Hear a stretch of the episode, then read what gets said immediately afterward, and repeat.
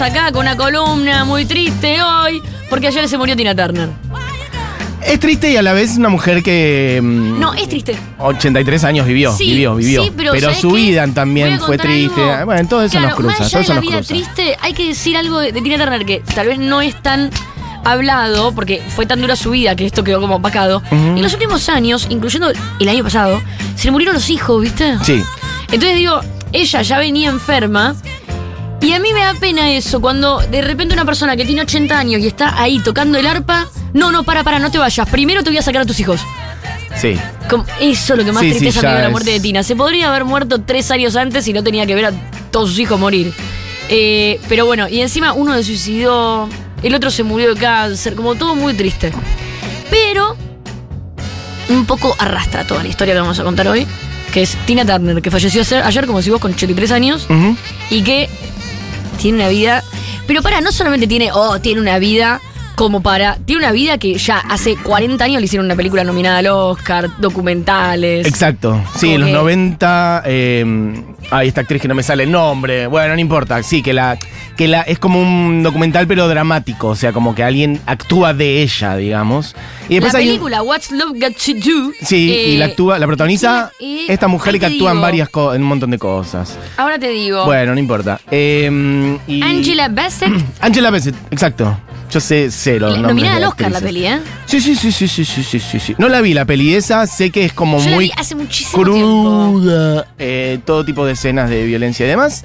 Y después hay un documental que recomiendo. Mira, ¿El de arrancamos, Tina? arrancamos por el final. Tina. Eh, Tina, sí. Pero está bien. Está en HBO. eh, un saludo para la gente de HBO que nos regalaron las Sí, membresías nos o algo. regalan ¿no? unas remeras divinas de Tina. Gracias, gracias por lo que ya mandan. HBO está como a punto Por de las quebrar, cositas que creo, mandan sí. siempre. Eh, bueno, nada, recomendamos. Está bastante bien ese documental y es bastante reciente. Tenés sed, hijo, vení, que no estamos al aire, 2018-2019. tomá. Hola, Pepe. ¿Todo bien? ¿Qué tal? ¿Ves la Perfecto. de Minecraft? Buena remera de dinosaurios. Che, ¿fuiste el otro día a ver una banda que es Minecraft? ¿Puede ser? ¿Eso pasó? Que mamá le dice Kraftwerk. No, te emboló, no te gustó. ¿Te acordás que había como cuatro tipos? Cuatro, cuatro señores en el escenario. No, fui yo. Ah, pensé que lo había llevado. No me dejaron, ¿sabes? Ah, pensé que lo había llevado. Era para apto para mayores de 12 años. Oh. De hecho, ¿sabes para qué conseguí las entradas? Para llevarlo a él. Claro, y al final no. Y era tipo sorpresa y todo. Y no me dejaron. Oh. Bueno, Le igual. quedaste jugando en Minecraft. Escucha, Claro. tengo que hacer el programa, pero si querés puedes contar cómo abrir un portal. Vení. ¿Cómo se abre un portal en Minecraft? Ah, Pepe está muy en otra, está en Sí. otra. Cuando A ver, quieras, Pepe, vos ver, avisás y a le- cuando quieras decís algo. Cuando no, no, y listo. Así de simple.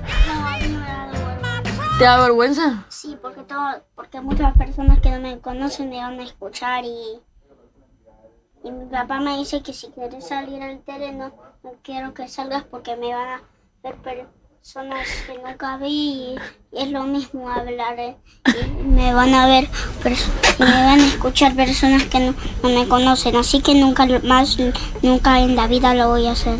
¿Nunca más? Me parece un statement muy bueno, Pepe. Está bien igual. Cuando quieras. Cuando quieras. Cuando No, quieras y cuando más. no, no. Dijo que nunca más. Listo, perfecto. Bueno, entonces nunca más es nunca más. Hay que respetar. Se cortan los micrófonos. Bueno, a charlar porque Chicos, yo estoy al están, aire. están- no están respetando los deseos de un niño. Un niño dice nunca más y no va que habla y se pone lo que dice. ¿Qué pasa acá? Bueno, el asunto. que- ¿Querés que vaya arrancando yo con lo de Tina Turner? Tina Turner. Ahí estamos, perfecto. bárbaro. Estaba. Todo en orden, chicos, está todo en orden. Está todo bárbaro. Bueno, mi hijo está teniendo un, en este momento una crisis mediática Está todo y bien. decidió no hablar más en la radio. Eh, y yo lo voy a respetar, pero después vamos a hacer un show privado que hay que pagar para escuchar a Pepe hablar. Ok, lo vamos a hacer es una eh, membresía. para socios de Futurock, sí. Pero para eh, los socios premium. sí. Bien, perfecto. Y vamos a arrancar desde 57, que no es cuando nació Tina Turner, No, claro. sino cuando lo conoció a quien sería su maldición, pero en algún punto motor de toda su vida y carrera, La verdad Ike que sí. Turner, y quien le dio el apellido. El nombre también. Sí, y el nombre también. Y el nombre todo. también. Y que lo dio, historia. después se lo quiso sacar. Pero escúchame, ¿a qué te hace acordar esto? Bueno, ahí vamos. a ver, vamos Ahí a. Es que vamos a poder hablar hasta las 3 de la tarde de esto. 17 años, Tina Turner conoce a Ike Turner. En ese momento, el nombre de Tina Turner eh, no era eh, Tina Turner, era Anne Anne May Bullock. Bullock. Era prima de Anna Bullock. May, Anna May. Sí. Y eh, empezó como Little Annie en un momento. Y en cuestión de un año, eh, Ike le dijo, ahora te llamás Tina Turner. Nacida en una familia muy humilde, vamos a decir. Una historia basura. Campos de es- algodón, madre y padre, este, violencia, el padre la faja a la madre, la madre se va de la casa. Hay que decir que es una historia muy basura. Yo un poco como que dije, arranquemos en el 57 porque al ser, al ser años 30 cuando nace Tina Turner, y bueno, año 40 en realidad, porque el 57 39, dice- sí, sí.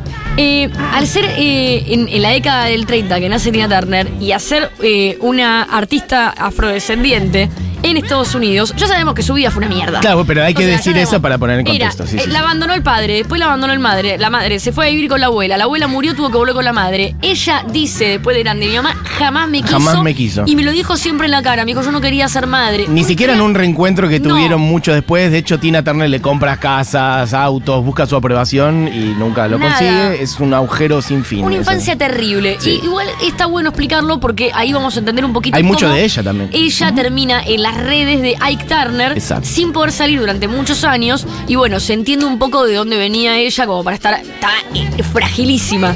La conoce, ella tenía 17, obviamente Ike tenía como 30, classic de la época. Eh, él tiene su banda en ese momento. Ella, Kings of Rhythm, cuando entra queda embarazada del saxofonista.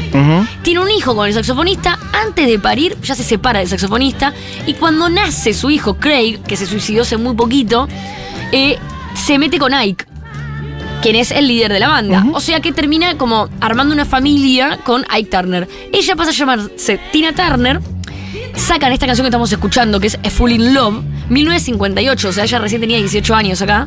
Ike Turner era un tipo que venía componiendo mucho para otros, sobre todo, y que en su cerebro estaba mucho la paranoia de que él componía y le choreaban los créditos. De hecho, él compone una canción que es- está considerada como uno de los primeros rock and roll, primer rock and supuestamente. roll, sí. En el 51, que se llama Que ya- Rocket 88, si no me equivoco. Sabemos que no es el primer rock and roll, Bueno, porque pero ya eso- hemos aprendido ya se en ha este programa que antes del 51 Es uno de los primeros, etcétera, pero más allá de si es primero, no, no importa.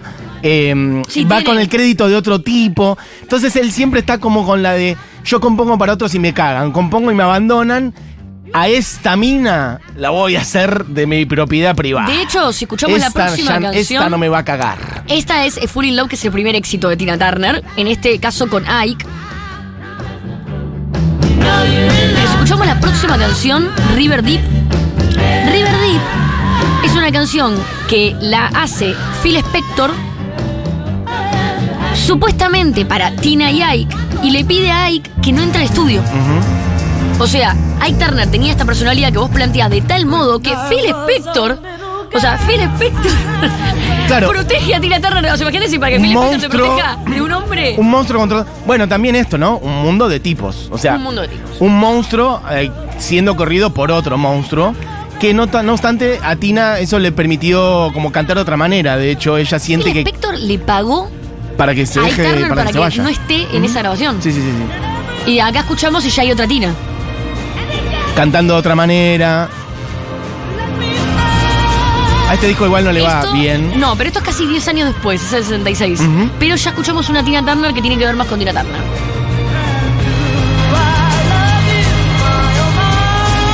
La relación de Ike y Tina eh, desde el momento 1 hasta el 78 que llega a su fin, o sea, estamos hablando de casi 20 años, es eh, como mucho más que un desastre. Eh, Ike la faja, le tira café caliente, le genera heridas constantemente. La, La- le grita. tortura, la to- tortura. la tortura, la tortura. Incluso algo más específico que ella cuenta que es tortura genital. De, todo, ok. sí. Tortura De genital. hecho- Vamos a dejarlo ahí, pero el De hecho, quiera ahora vamos, más. sí, de hecho ahora vamos a hablar de la palabra tortura, pero eh, porque ella en un momento hace, pero que no quiero saltar hasta ahí. Primero pasamos un par de canciones en el medio Sí, para sí. hablar de esta época.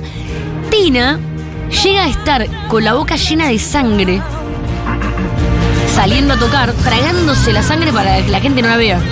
O sea, era literal una persona torturada por su pareja constantemente. Excedía la violencia doméstica. Sí, no era sí. un tipo que eh, era eh, no era violencia de género.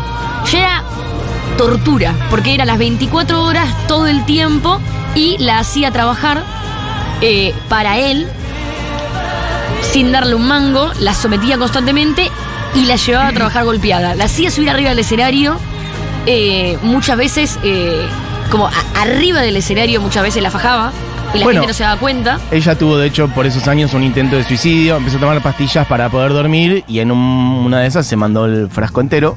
Terminó en el hospital. Este, bueno, zafó. Este, pero sí, Ike, de hecho, ya el hecho de armar ese nombre, Ike y Tina Turner, ella no se llamaba Tina, obviamente tampoco era Turner. Bueno, él arma ese combo como vas a ser parte de mi propiedad y además me voy a poner adelante, porque el, nombre que se pone y que le pone al proyecto es Ike Antina Turner. Y ella no era, ni sabía que se iba a llamar Tina, a él se le ocurrió ponerle ese nombre y arma toda una carrera de más o menos eso, como unos 10 años, en donde ella es, bueno, muy presa de esa situación, por miedo, eh, obviamente, también por sus orígenes, por culpa también, eh, bueno, con una dinámica de la que no podía salir y ella tendría 20 cortos, 22, 23, 24 años. Sin embargo, en esta época, eh, más allá de lo que pasaba puertas para adentro, Tina se empieza a ser conocida. De hecho, eh, vos trajiste dos canciones. Una, Obvio, les va, igual les va, le va muy súper bien. bien. Le va súper bien. Le va, de hecho, le va mejor con Ike que con el disco que hicieron con, con Phil Spector. Eh, pero ella todo el tiempo queriendo como generar un éxito. Bueno, obviamente él también. Esa cosa como de pegarla. No sé si llamamos a Proud Mary o. Sí, Proud Mary o Jim Jim. Pongamos un poquito de Proud Mary. Traje dos versiones. Hay una que está en vivo. Right now with the exciting Ike and Tina Turner Ahí está. Ike and Tina Turner, esto está presentada en el show de Ed Sullivan. Ed Sullivan, el tipo que mostraba música en la televisión yankee durante Sí. muchos años. Este, un tipo que trajo a los Beatles, que presentó a, no sé, a, a toda la escena Motown. Bueno, acá en vivo ellos dos. Esto es radio, pero si quieren ver lo que es una persona mm, incendiando una actitud escénica ah, totalmente desconocida para Sí. entonces, todo lo que se puedan imaginar de Elvis o todo ese tipo de movimientos quedan cortísimos ante lo que es el desenfreno, muy sexual además. De hecho, sí, de de hecho. Tina Turner. Después vos trajiste también otro tema que está bueno, que para, para hablar puntual de eso, pero de hecho. Ella influenció aparentemente Claro. a los artistas más grandes del rock eh, de ahora y de los últimos años en los movimientos arriba del escenario. Movimientos que nosotros adjudicamos a ciertos artistas mega famosos. Sí. Eh, fue ella la que estaba ahí como esas piernitas. y Por esos ejemplo, Mick movimientos Jagger, entre otros Mick. Jagger. Esta eh, anda más al mediodía, así escuchamos un poquito. Esta es Proud Mary, que es muy conocida.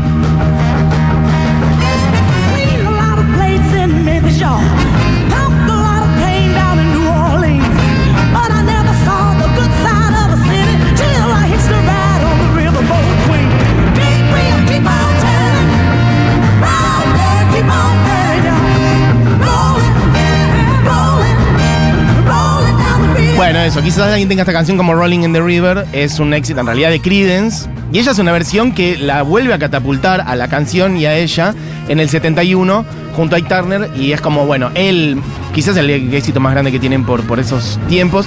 Esta es la versión en vivo, pone un poquitito de la versión de estudio solo para que suene de fondo y un poquito del medio. Bueno, eso, haciendo Proud Mary.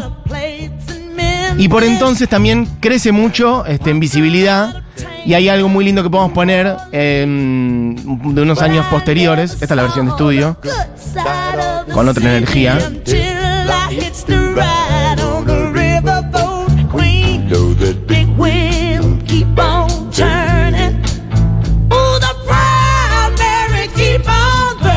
Bueno, otra de la cual hablaste hace poco, varios eh, jueves seguidos, no se me acuerdo si fueron tres o cuatro, fue Cher. Y Cher la invita a poner Shame, Shame, Shame, y Esto es dos. ¿qué, calificativo pone? ¿Qué sustantivo usar? Dos reinas del universo, que son Cher y Tina Turner, actuando juntas en la tele, haciendo Shame, Shame, Shame. Escuchen un poquito. I'm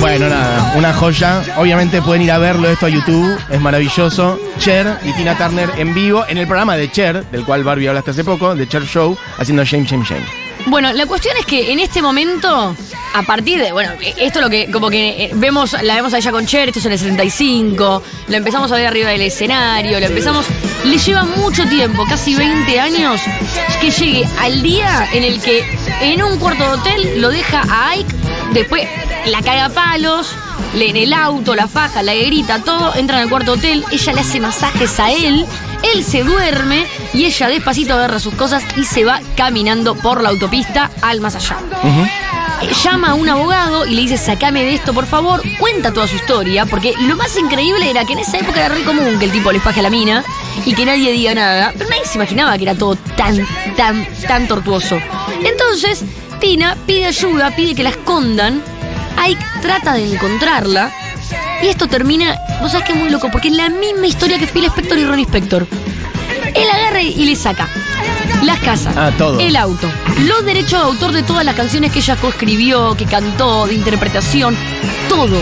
Y ella le dice, lo único que te pido es que me dejes conservar el apellido. Eso en el juicio de divorcio, Sí. ella consigue quedarse con el nombre. El nombre, con su nombre. Es lo único. Que además Pero- él se le había dado a él y es como ella Sí. diciendo, bueno, vos me diste este nombre, yo voy a hacer Pero algo con ma- este nombre. Pero más allá de el de acá hay que decir, porque después estuvo una carrera de empoderamiento, pero si habla de una época, porque Ronnie Spector le pasa lo mismo.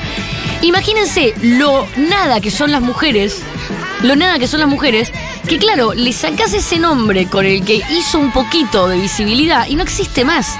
No tiene chance la industria. Entonces claro. prefiere cargar el nombre del tipo que la torturó durante 20 años Antes que, que empezar terminar, claro, de cero con. igual que Ronnie Spector como le pasó con Phil Spector. El tipo le sacó todo. Pero la cuando dejó decimos la lona. todo es Todo, todo, todo, ¿eh? Porque todo. era Ike, Antina Turner, todos En los la créditos. dejó. Él la había, había hecho a propósito de eso. Por eso conté antes lo de que él sentía que venía componiendo para tipos y que siempre la cagaban. Y él dijo, acá, yo acá voy a sacar hasta la última gota de petróleo.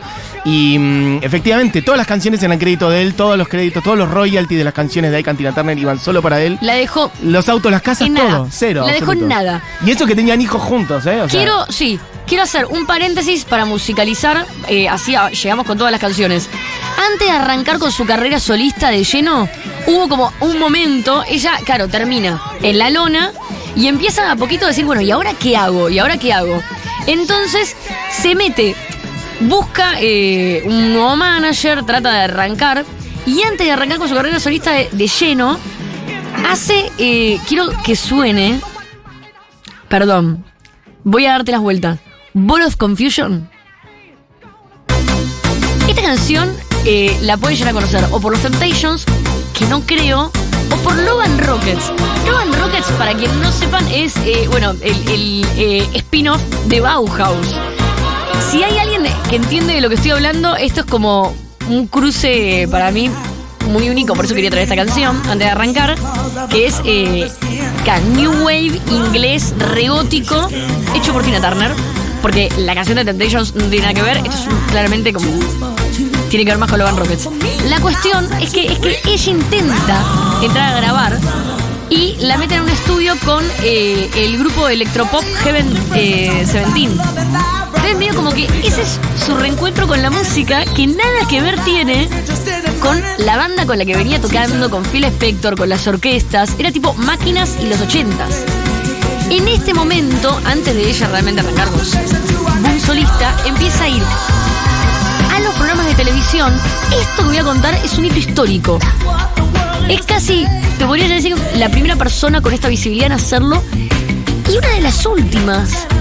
Porque recién hace 10 años, 20, así que, o en los últimos años empezó a volver a aparecer este lugar donde se animó a contar toda la historia con lujo de detalles de lo que pasó con Ike en los programas de televisión. El primero en la revista People. Y En la revista, El primero en la revista hace un gran reportaje en donde cuenta este, su historia para también poder relanzar justamente su, su carrera con otra identidad, otra identidad musical, otra identidad más rockera, que era lo que ella quería construir. Y le pasaba todo el tiempo que le preguntaban por Ike. ¿Y por qué no seguís con Ike, con Ike, con Ike? Como si estuviera todo bien, porque de hecho no se sabía, ella no... Claro. no le había- y todos romantizaban obviamente desde afuera esa pareja. Y ella dijo, bueno, voy a contar todo. Y cuentan un reportaje todo lo que fue, lo cual es revivir esa tortura No, no, de vuelta. Acá, te- o sea, eh, textual dice, contó que quemaduras lanzándole café caliente a la cara. Eh, la mandíbula rota. Le abrió las cejas. La empujó por las escaleras hasta que la penetró con perchas metálicas. Por eso O sea, la yo violó, la genital. forzó. La... Estamos hablando de un nivel de violencia bastante excepcional. Y, perdón, ella lo cuenta, después de contarlo en la People, lo cuenta eh, en la, en, eh, con Johnny Carson en la tele. Porque le empiezan a hacer notas para que hable de eso. Lo cual es como un Cuenta juego medio perverso. Por un lado, pareciera que le va a servir para pasar de página y para a la vez empezar a ser Tina Turner ella sola, pero a la vez los medios, y de ahí hasta prácticamente el día de su muerte. Siempre había como una tensión en eso, porque cada vez era como, bueno, vamos a ca- sacar una película para visibilizar eso de una vez y que me dejen de preguntar por eso. No es suficiente. Vamos a sacar un libro, una autobiografía donde voy a contar todo para ya poder salvarme de eso y que los periodistas no me pregunten más por eso. Y cada vez se acentuaba más también. Pero igual hay que decir que, más allá de, de la insistencia, que ella lo haya contado todo de una, Hmm. si en algún punto fue como, no tengo nada más para contar, Claro. conté todos los detalles que podía contar, está todo acá. Si querés replicalo, haceme el biopic, haceme todo, pero ya conté todo y no quiero volver a hablar de ese tema. Y Quería poner un audio, Diego, que está como Tina Turner. Esto es eh, un audio de antes de ya realmente conseguir hacer esta carrera, que es de hecho la visibilidad por ahí más grande que tiene este- para esta generación, que es de los años 80 en adelante. En esa transición, medio en la de conseguir dejar a Ike y de empezar a, a armar su carrera, ella dice en un show, y esto, bueno, calculen ustedes el- los años que tiene, dice esto, que lo voy a ir traduciendo. I'm Because you see, respect is what I want. Bueno, quiero hablarles de respeto porque es respeto a lo que queremos y lo que la mayoría de nosotros queremos. Déjalo corriendo, lo, lo traduzco al final. especially us women. Tonight I'm going to speak for us women, you see, because somehow the men always manage to get what they want. That's right. They do what they want to do whenever they want to do it. And you know what? They do it with whoever they want to do it with. But fellas, you started us women to thinking, yeah, we can think too. We think that whatever's out there in the streets must be good. Because you men's been out there a long time. Now us women wants to go out there and get us some too. Bueno, dice, yo quiero hablarles de respeto. en el medio de ¿eh? un show, ¿eh? Sí. poné Let's Stay Together de fondo, Ok, así llevamos con las canciones perfecto. mientras hablamos. Eh, dice, quiero hablarle de respeto, porque ¿saben qué? Respeto es lo que queremos, especialmente las mujeres. Este, voy a hablarle a las mujeres ahora, todo esto en el medio de un show. Y dice, porque de algún modo los hombres siempre consiguen lo que quieren, ¿no? Siempre los hombres consiguen lo que quieren, hacen lo que quieren, cuando quieren. ¿Y saben qué? Las mujeres también empezamos a pensar en esto, en conseguir lo que queremos. Y nos damos cuenta que lo que sea que haya allá afuera en las calles, que los tipos están mucho en las calles, ¿no? Ahí en el afuera, debe ser bueno. Así que las mujeres también empezamos a querer lo que hay ahí afuera, en las calles. Esta canción que va son- está sonando, Let's Stay Together, sale con Buenos Confusion. En esta época. Es lo primero que sale, saca Tina solista. Y hay que decir que en esta época. Tina venía de lo de Ike y era como, ¿qué es esta basura? ¿Quién es esta loca que está bardeando a Ike, que es un héroe del rock and roll?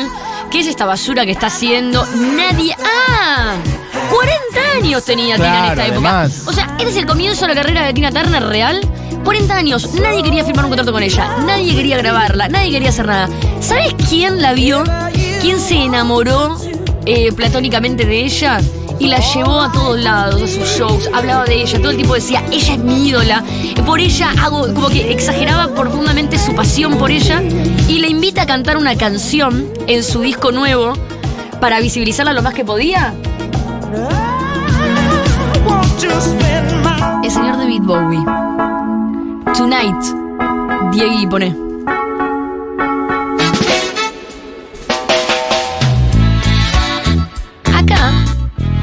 Bowie saca su eh, disco Tonight del 84, la invita a Tina Turner a cantar, pone la voz en esta canción, cantan tipo cara a cara, hay un video hermoso de ellos. Él eh, como que eh, promulga una profunda admiración por Tina Turner. También los Stones. En ese momento, eh, lo que se cuenta, bueno, muchos años después se supo, Tina Turner confesó que estuvo enamorada toda la vida de Mick Jagger, que nunca tuvo relaciones con ninguno de los dos, porque también había algo de que se, se rumoreaba como que eran sus amantes, que eran como hermanos, la amaban profundamente, la apoyaron musicalmente un montón. Y admiraban mucho su historia, que era algo que pasó mucho. Muchas de las cosas que le pasaron a Tina a partir de acá fue como que mucha gente se conmovió con su historia. Y fue como, che, a Tina hay que darle una mano. Total. De Y- hecho, podemos poner de fondo un poquito de ahí eh, la que sigue, que es Mick Jagger en vivo con Tina Turner. Te ponen la segunda parte, porque primero cantan un poquito de State of Shock y después It's Only Rock and Roll. Ahí están. Esto es Jagger y Tina en el 85. Igual acá ya Tina era una mega Era una estrella. mega estrella. Se cuenta que Jagger le ha robado los moves a Tina Turner. Eh, ya era una mega estrella porque, y ahora nos vamos a meter en eso, porque en el año 84, básicamente, después de que las discográficas dijeran quién es esta vieja chota, ya no la queremos, en dónde está Ike y todas esas cosas, ella, bueno, saca el disco con el cual, bueno, rompe todo. Pone What's Love Got to Do With It. Este tema mata el es la canción con la que llega eh, a los puestos número uno por primera vez. Puesto número uno en Estados Unidos. Ella fue Sí. a Inglaterra a grabar este disco porque en Estados Unidos no le daban bola y en Inglaterra consiguió gente que le, Sobre que le todo diera bola. Bowie Jagger de... eh, hay que decirlo, ¿eh? Fue como un apoyo re grande. De hecho, ¿sabés qué? Bueno, esta canción, para dejarla sonar un poco, para eh, quienes ayer dijeron Tina Turner, bueno, porque puede pasar. Esta es Tina Turner. It's physical, only logical. Otra canción que salió en esta época fue la canción que en realidad fue escrita por Mac Knopfler para Dire Straits. Got Esta suena después. Eh? No me acuerdo cuál baño no, completa con- al final, para así- así la soltamos. No, pero vamos con Total. Private Dancer. Ok, ok, por eso sí. Esta canción es de Dire Straits. La escribe Mark Knopfler para Dire Straits, para su banda. Y en un momento cuando termina dice, che, está raro cantar esto. Porque la canción dice, soy una bailarina privada. Y eh, es loco porque mirá, para la época, ¿no? Eh, ella escribe su autobiografía. La biografía de Tina Turner tiene eh, casi 40 años. Claro, claro, sí, sí. La historia de Tina fue tan Era tan intensa y tan La fuerte. carrera que nosotros recordamos de Tina Turner, porque está todo bien con Ike y Tina, pero cuando vos me hablas de Tina Turner, yo me acuerdo de esto. Entonces, la carrera que nosotros recordamos de Tina Turner es una carrera que arrancó después de que vivió. En los 80, Después claro, de que sí. ella pasó por todas sus penas, que escribió su biografía, la película, el documental, esto, lo otro.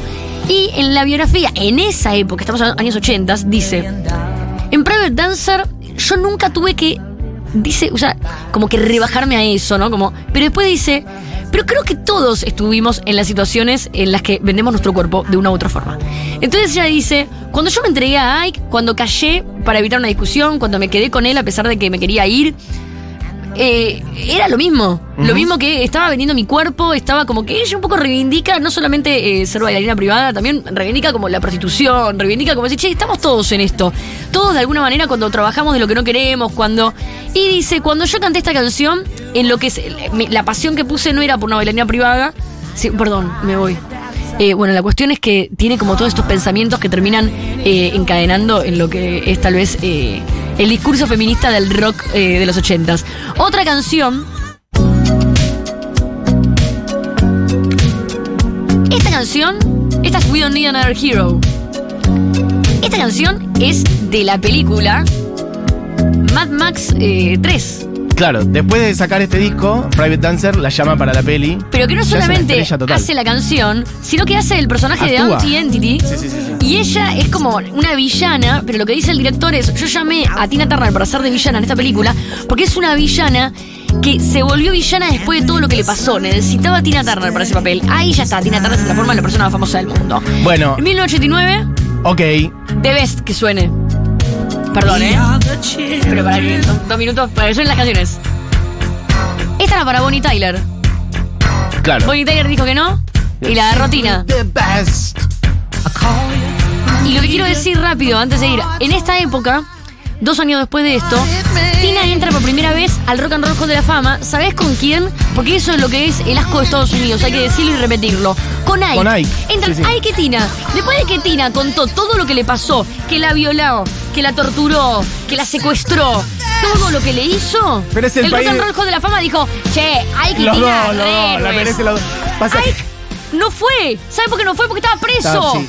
Igual creo que. vivía preso En el No, y no por lo de 91 Tina, ¿eh? No, no, porque lo agarraban, sí, en otras situaciones, drogas y demás. Creo que igual en el 91 sacó un disco y ganó un Grammy también. O sea, él seguía reactivo y la industria lo recontra reconocía. Realmente, notable. La Eh, cuestión, después entró ella de nuevo eh, al Rock and Roll de la Fama como eh, Tina. Eh, salió la biografía, salió la película, salió todo y en el 95 graba Golden Eye, la película de James Bond, que ¿sabés quién la escribió? Bono y Diaz, que justo el otro día le dimos una columna. Pero yo te traje una canción especial. Esta, bueno, James Bond, ya, ella es como, en esta época ya es, es Tina Turner. En los 90 Tina Turner es Tina Turner. No tiene una, que no cayó ni nada. Lo que sucedió porque después tenía como 60 años, no tenía Eso, ganas de laburar. ¿no, era- no te parecía increíble? De hecho, yo tengo esa sensación cuando era chico, niño, bueno, vivía en este mundo, de decir, esta mujer es muy grande para ser una estrella.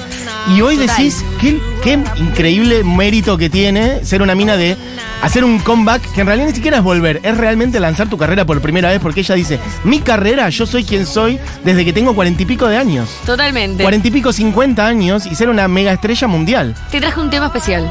Ok, pero no, ¿vos querés cerrar con ese? No, no, no. Porque podemos cerrar con Uno uno, de los en vivo, de los No, que. no, pero traje uno más chiquitito para Dale, antes de sí, cerrar. eh, ya sé cuál. Dale, dale, ponelo, ponelo. La distancia, la Banco, banco, banco, banco a full. Encontrar una razón. Diga quién es. Eros No hace falta. Ramazzotti, no hace eso. falta. Eros Ramazzotti Pensando. con Tina Turner, Con Tina o sea, Turner. ya este nivel. Esto es espectacular. Bueno, en el 88, en el apogeo absoluto de su fama, que es a partir de. En el, en el 84 hace su disco, Private Dancer, de ahí en adelante es una muestra absoluta. Yo diría, no sé, comparable con Madonna como en popularidad a nivel mundial, solo que hay una diferencia de edad enorme en favor, para mí, a nivel mérito de Tina Y Turner. musical también, ¿no? Porque Madonna siempre, en- sobre todo 80s, 90s, su público era como el de hoy de Bizarrap, entre 15 y 25 Ahora años. Resulta que hay que pelearse con Madonna. No, lo que digo es que cuando tu, vos, tu público es un público joven, te transformás en fenómeno. Por eso ¿Por le digo, a una diferencia muy era- meritoria de Tina Turner, que es una mina con una carrera enorme y una edad, bueno, mayor, mucho más difícil. Tina Turner toca, por ejemplo, a nivel global, para que vean el éxito que tenía, toca en el Maracaná, en Brasil, en el 88. Ante 186 Es un mil personas. Es Que un récord. No sé si después Sí. fue- superado, pero No en el momento era un récord Guinness. Es un récord. Pero en un único show, ¿eh? No es que. Porque ahora los shows en estadio estamos acostumbrados a 30.000, 40.000 personas, 50, 70.000 personas.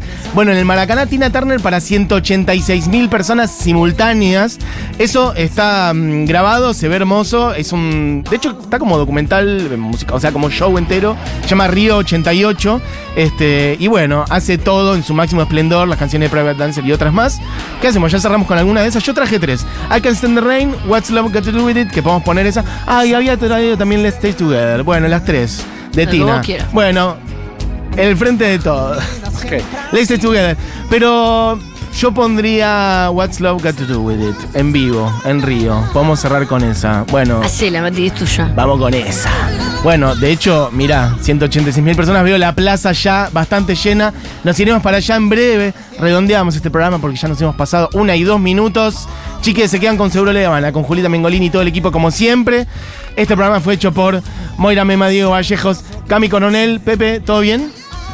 Todo bien, perfecto. Barbie Recanati. Gracias. Bueno, nos encontramos mañana, amigues. Es un programa dedicado sobre todo a Tina Turner y a la patria. Viva la patria. Gracias por todos sus mensajes. Besos a todos. Y bueno, de Tina Turner en el 88 en vivo en el Maracaná, entonces, What's Love Got to Do With It en vivo. Esto fue la hora animada. Vayan a Junta que hay locro y guitarreada, loco. Nos vemos mañana. Chau, chau.